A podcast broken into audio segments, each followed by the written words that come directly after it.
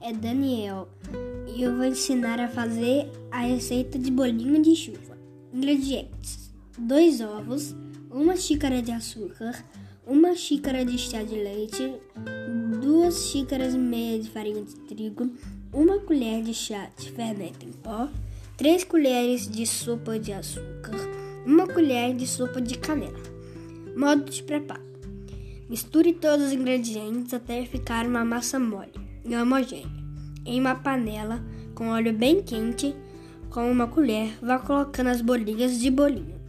Quando dourarem, retire-as. Importante: pode polvilhar com canela e açúcar.